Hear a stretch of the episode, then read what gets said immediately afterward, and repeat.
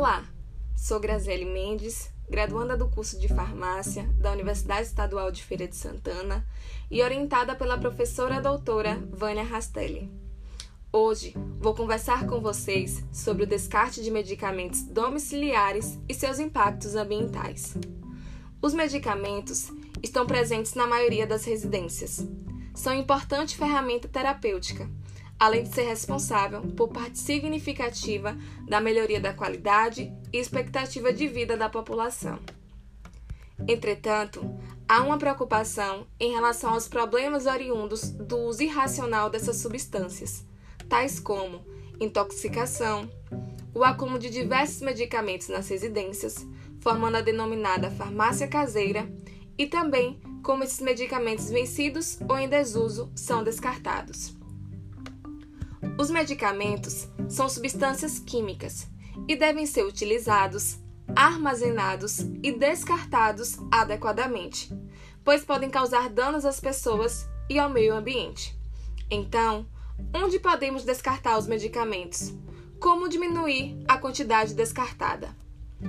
A maioria das pessoas descarta os medicamentos no lixo comum ou na rede de esgoto.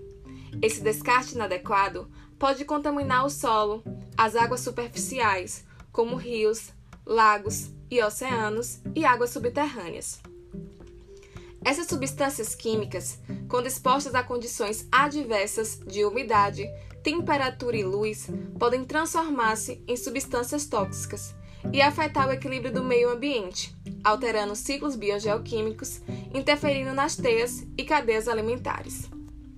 Por exemplo, nos últimos anos, muitas informações circularam a respeito do surgimento de superbactérias ou bactérias multiresistentes, que na verdade são bactérias resistentes a um ou mais antibióticos de várias categorias. O uso inadequado de antibióticos e o descarte inadequado são fatores que têm contribuído para isso. Outro exemplo é a feminização de peixes machos, que pode estar associada a presença no meio aquático dos hormônios utilizados para reposição ou presentes em anticoncepcionais e que alteram o sistema reprodutivo de organismos aquáticos. Os antineoplásicos e imunossupressores também requerem atenção, pois são utilizados na quimioterapia e são potentes agentes mutagênicos. Todos esses efeitos podem ser produzidos pelo descarte inadequado de medicamentos, sendo uma importante causa de contaminação do solo e das águas. No Brasil, um estudo feito nos rios de Itaperucu, Mogi Guaçu e do rio Monjolinho e seus tributários detectaram a presença de fármacos como paracetamol, naproxeno e metilparabeno principalmente. O metilparabeno e o paracetamol além de ser os compostos detectados em maior frequência, também foram os com maiores concentrações encontrados.